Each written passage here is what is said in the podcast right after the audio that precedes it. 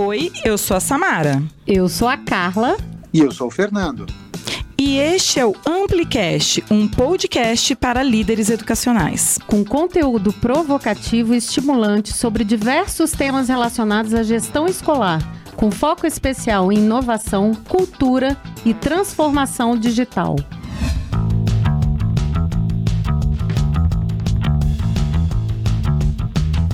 E aí, pessoal, estamos aqui de volta. Olá, dona Samara, para você não ficar triste. Oi, para você que tá aí escutando a gente enquanto lava louça. Eu Ixi. adoro ouvir podcast quando lava louça, Carla. Sério? Passa o tempo que é uma rapidez para você que tá voltando do trabalho, tá chegando no trabalho. Eu até na academia agora. Olha só, estamos todos conectados. Como é que você tá aí, Fernando? Tudo bem, gente? Tô com saudade de vocês. Engraçadinho. Sempre com saudade, o Fernando está. É um fofarrão. Olha só, e a gente estava falando sobre planejamento, né? Para é nosso os nossos ouvintes. E aí, uma coisa que ficou muito clara pra gente é que a gente precisaria voltar ao podcast para falarmos mais sobre instrumentos, né? Instrumentalizar o nosso ouvinte. Porque Pode ser que ele já esteja fazendo de uma certa forma e tal, mas hoje tem tantas formas, tantas ferramentas a gente pensar no planejamento. E acho também, Fernando, vê se eu estou errada, que essas formas que a gente tem é, visto por aí tem muito a ver com o dinamismo do mundo que a gente vive. Então. A gente, por exemplo, vamos dizer que a gente começou o planejamento em outubro, né? Outubro, novembro e dezembro, estamos aí planejando para começar o ano bem. Mas, poxa, o contexto muda, é, tem várias variáveis, tem vários níveis de complexidade, então, na verdade, a gente tem que se ajustar a eles, mas ao mesmo tempo não se deixar levar por eles no sentido de ficar apagando incêndio. A Samara até trouxe um inicial que era a parte de execução, que é pensar nesses métodos ágeis, que são realmente já da parte de execução, mas eu queria voltar um pouco para assim, Fernando, se a gente for começar Vamos dizer que esse ano, poxa, eu quero pensar numa nova forma de planejar. Que ferramentas, por onde que eu posso começar?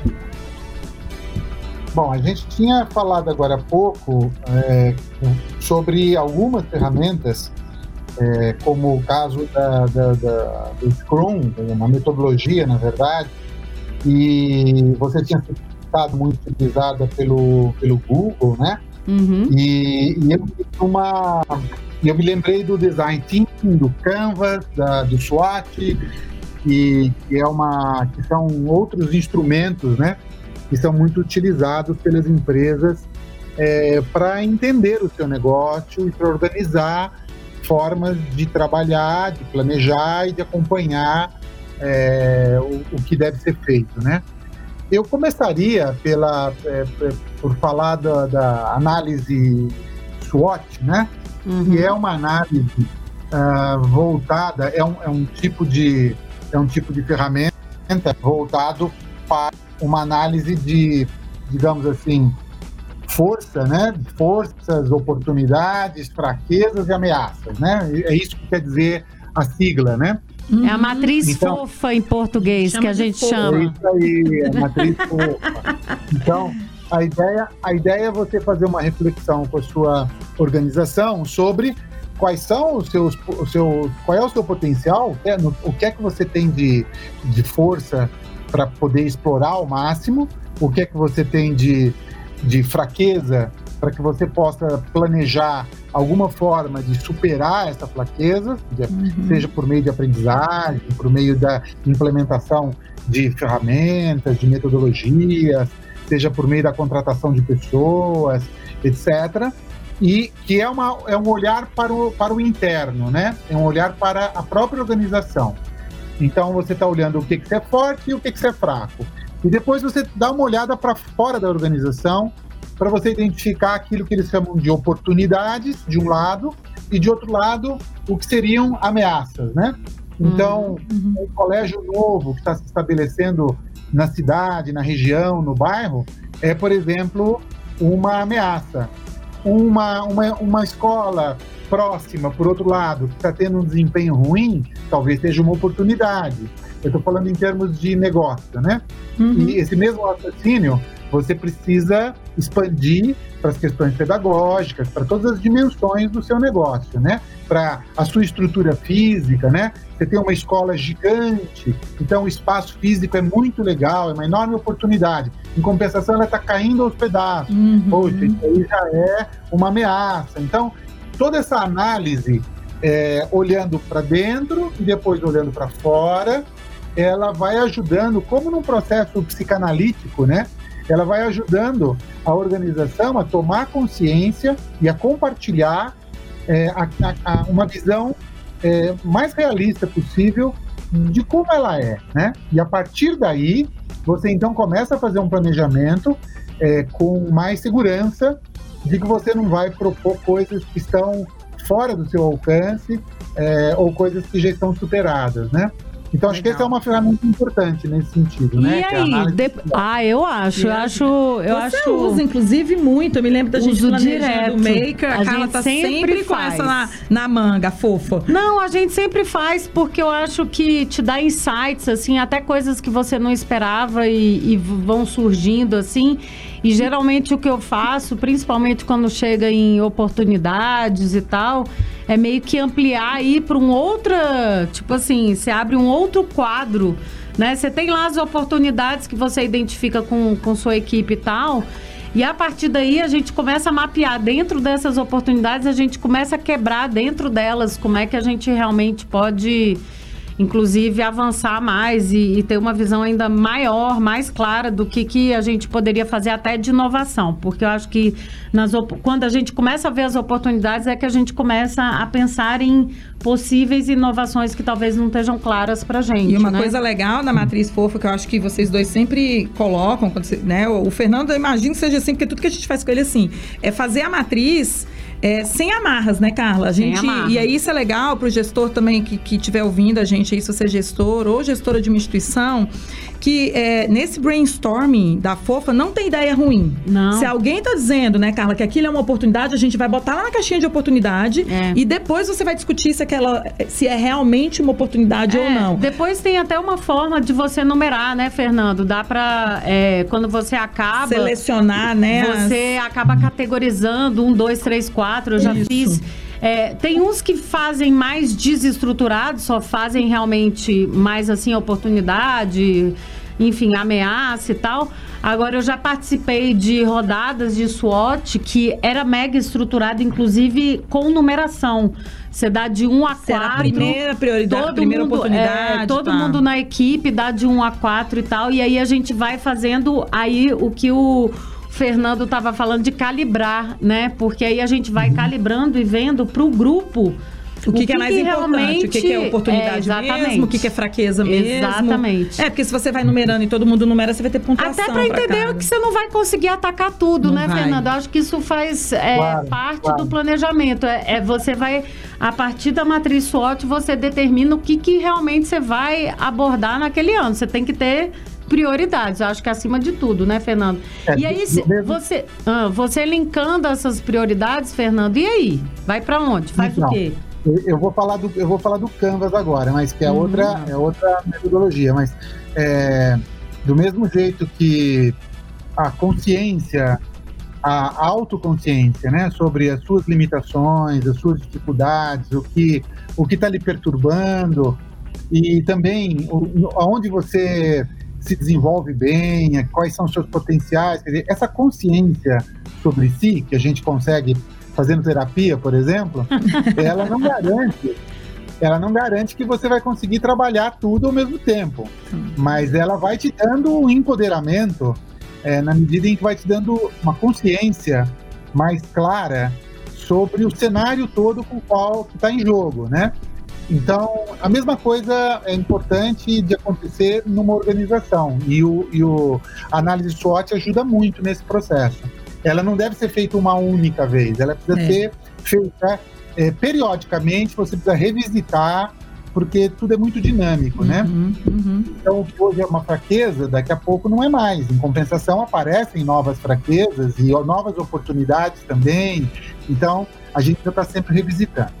Agora, avançando um pouco, quer dizer, uma vez que a gente tenha consciência do que a gente é e do que a gente não é, Uh, a, o Canvas, ele é, é, um, é um chama Business Model Canvas, né?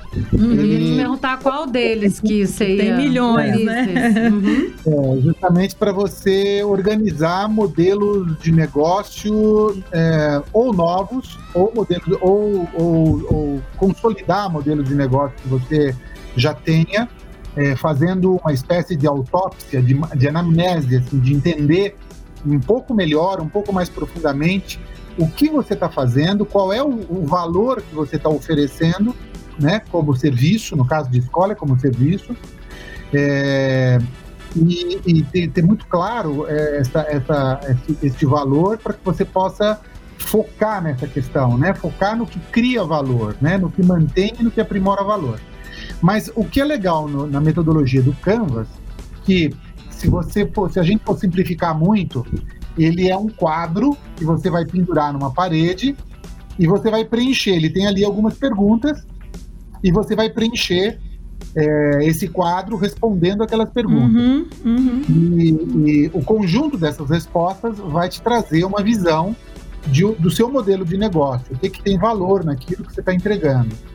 Mas o que é legal no Canvas é que ele é muito focado na visão do cliente, né? Porque é, muitas vezes a gente organiza o negócio é, e quando eu falo negócio, isso pode soar estranho para a escola, mas vale tanto para o mantenedor que está pensando na manutenção do negócio, aí sim do negócio em si, mas vale também para o professor. O negócio dele é o processo, é, antes de mais nada, o processo de aprendizagem dos seus alunos, né? Então, mas quando a gente fala de valor, é importante você saber qual é o valor não, não o valor que você pensa que está entregando, mas qual é o valor real que o seu cliente está buscando. É né? Às vezes uhum. você entrega uma coisa, você acha que é aquilo que está trazendo o seu cliente, mantendo o seu cliente, e na verdade é outra. Então, o Canvas é uma oportunidade é, pela metodologia que tem que necessariamente envolver os vários stakeholders. É, o Canvas é uma oportunidade de você entender de fato do que eu faço, o que tem valor. O que tem valor para o pai, o que tem valor para o aluno, né? O que tem valor para o mantenedor, né? para o sócio da escola, para os professores, para os funcionários. Cada um desses vai ter uma oportunidade aí no desenho e o Canvas te ajuda, portanto, a avançar no processo de planejamento, né? E aí a gente então, teria... É, o Canvas eu acho muito legal. E aí, nesse caso, Fernanda, a gente teria mais de um Canvas no planejamento, certo? Porque cada, cada partezinha do planejamento seria um Canvas ele próprio, não é isso? Você pode ter um master, né, lá do negócio, e aí para cada outro segmento Porque tem um teria que, que tá quebrar. Tá pensando, né? É, vai ter que quebrar, é, né, Fernando? É, vai, vai. Você já tá você já tá, você já tá, a gente tá chegando com o milho e você já fritou, já tá ah. voltando com o bolo pronto. Mas você sabia? Sabia que eu fiquei pensando aqui, Fernando, que eu me lembrei de uma. Você falando do Canvas, tudo. E o Canvas foi uma coisa muito nova quando eu conheci, assim. Não, e tem muitas tem instituições que, que não, nunca é, falar. Eu acho que tem, sei lá, acho que não tem 10 anos que eu conheço esse modelo específico de Canvas. Eu me lembro que muito nova eu aprendi, eu aprendi uma metodologia de planejamento super simples, que era o 5W1H. Vocês lembram dessa? Uhum. Que é uhum. é também uma que tem as cinco perguntas, vem do inglês, né? Que era o why, why o when, uh -huh. where, né? E what. o H é o how, né? O what. E o 5W1H, eu fiquei pensando aí assim, nossa, toda vez que alguém me mostra um canvas, eu faço 5W1H comigo antes de preencher o canvas, entendeu? Porque toda vez que... É que, legal, é uma ideia legal. Né? Porque para me ajudar a organizar o que é que eu quero para colocar no Canvas, porque ele realmente vai fazendo a gente se aprofundar mais é, para alcançar aquilo ali. Mas eu, eu, eu, eu, queria fazer um resumo aqui, porque me veio uma coisa na cabeça, Carla. Olha só. O Fernando, no outro podcast, falou que era muito importante a gente, ah, assim, até um pouco antes de começar o planejamento, é, definir meio que aquele trio, né, Fernando? Se você não tem missão, visão e valores, né?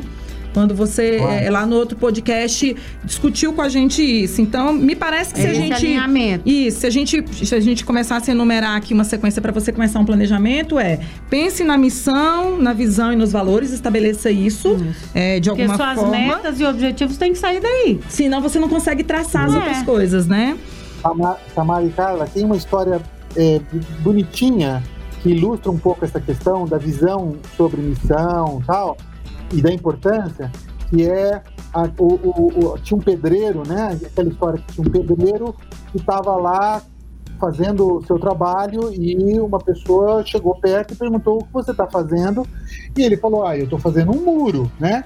Ele estava colocando lá os tijolos um em cima do uhum. outro. Né? E mas tinha uma outra pessoa, um outro pedreiro também estava fazendo, ele discutiu a pergunta e falou assim: não, não, não, não, nós não estamos fazendo um muro, nós estamos fazendo a catedral. Nossa. Então, essa, essa, essa é a diferença de você ter pessoas que estão enxergando. Visão sistêmica, que que tá né? Para onde a coisa está indo, entendeu? Uhum. É claro que a pessoa que tem essa visão mais ampla, ela vai ter um outro envolvimento, uma outra motivação, ela vai conseguir ser um sujeito mais crítico uhum. no processo, ela pode trazer contribuições que você nem imagina. Mas enquanto ela estiver achando que está fazendo um muro, Perfeito. a capacidade dela de discernir é muito, muito menor, entende? Então, Perfeito. essa questão da missão é isso, é muito importante, é uhum. é fundamental. Ai, muito legal. Muito legal. E aí, é, fico pensando aí, Fernando, você também falou do design thinking. O Canvas, quando a gente vai construir, tem muito do design thinking já nele tem. mesmo, né? Tem. É, você acha que, além disso, ainda poderia ser utilizado o processo, né? As etapas do design thinking para o planejamento? Ou a gente usaria o Canvas e ou o design thinking, tipo um ou outro? O que, que você acha? Assim, eu acho que, que são, como todas as ferramentas, elas têm, é, elas vão se adaptar de diferentes formas aos grupos e uhum. às suas necessidades. O que eu acho que é legal é você ter uma caixa de ferramentas que você tenha algum conhecimento e que você possa é, fazer uso quando lhe parecer o mais adequado. Uhum, uhum. Então, acho que muitas, muitas escolas que talvez não precisem usar as duas ferramentas, outras poderão fazer um uso extenso de, dessas duas ferramentas. Eu, particularmente, acho que o design thinking ele é mais, ele é mais, é, ele, ele propõe um processo de, de, de estruturação do pensamento que é mais voltado para a criatividade, para a empatia, é, para o envolvimento das pessoas dentro de um processo criativo.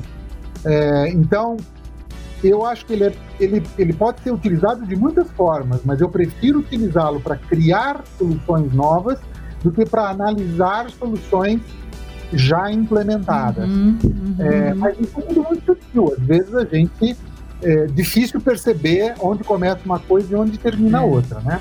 Uhum. Boa. Uma que eu vi aqui, gente, que eu gosto muito, eu chamo de engenharia reversa. Mas o nome é Business Scorecard. Scorecard. É. Scorecard. Scorecard. Que é você trabalhar é, de trás para frente, na realidade, né? Porque todos esses planejamentos que a gente citou aqui, eles, eles partem do início do processo, né?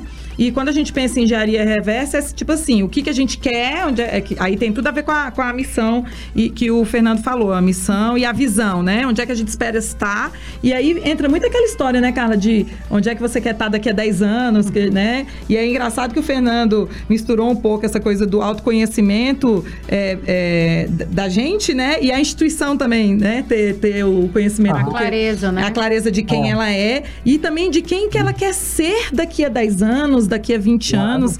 E aí a gente trabalha muito com isso. E a engenharia reversa ajuda a gente nesses processos também. Porque aí eu posso pegar e mirar na lua, do jeito que a gente gosta de falar aqui. Uhum. E aí eu posso tentar ir fazendo o processo inverso para ver o que, que eu vou fazer neste momento para daqui a 15 anos a minha instituição estar dentro daquele novo perfil que eu quero que ela construa, né? Então eu também acho que é uma metodologia, acho que merece até um podcast inteiro ela também, porque é uma metodologia que a gente tem usado muito, né, em novas estratégias, né, Fernando? É, essas ferramentas todas, na verdade, elas acabam estabelecendo jogos. Tá. Eles, criam um, um, eles criam um tabuleiro, um grande tabuleiro, uma dinâmica, uma regra, e colocam as pessoas em papéis, em uhum. momentos diferentes, com uma, com uma intenção de organizar o pensamento, organizar a visão, Sim. Fazer com que as pessoas se encontrem, se alinhem e tomem decisões. Então, é, todas essas ferramentas têm esse, essa, essa função, é, essa dimensão de jogo, né? essa dimensão no sentido mais adulto que essa palavra pode ter, né? no sentido de organizar as relações dentro de determinadas regras com determinados objetivos. Né? Então, são Legal. muito úteis. Você não começa com uma página em branco é, e, com, e demorando muito para conseguir estruturar alguma coisa essa, essas, essas ferramentas já te propõem um ambiente que tem uma certa estrutura e facilita você ganhar muita velocidade com densidade nas reflexões. Né? Uau, gente, fenomenal. Acho que ah, se é. eu fosse, olha, Fernanda, eu vou te falar. Queria tanto ter você na minha vida assim para sempre. Se eu fosse gestora já de uma tá, escola, ó, Carla. Ó, e tivesse começando agora, é nossa. Pra sempre já tá, né, Fernando? Mas é pra sempre, gente. É, Olha, já tá, já as tá. Nossas, as nossas vozes no podcast estão viajando pelo é, universo. A velocidade da luz, já inclusive. Já ficou pra eternidade aí, já é Ondas nosso legado. eletromagnéticas é. aí. Bom, eu acho, eu acho que a gente fica por aqui nessa. Muito e legal. talvez um próximo podcast podcast, a gente ainda vai ter que falar como acompanhar de forma eficiente esse Isso. planejamento que seria a próxima etapa, né? Planejamos, é. usamos a metodologia que era mais adequada, né, Isso, né, Fernando? a gente vai deixar Alinhamos aqui, tudo. Vamos deixar nas notas aqui do nosso podcast do Amplicast dicas, todas enfim, as que a gente encontrou. É, mas acompanhar planejamento também é uma esse tarefa. Esse acompanhamento eu acho que é o mais sensível, né, Fernando? Porque você pode planejar e emoldurar e deixar na parede e nunca mais fazer Sabe o que eu já ouvi? Eu já ouvi assim, para que que eu vou fazer planejamento planejamento ninguém lê, ninguém que segue. Isso? Aí fica pra próxima. Fica pra próxima essa discussão Obrigada, aí. pessoal. Valeu, Beijão. Beijão.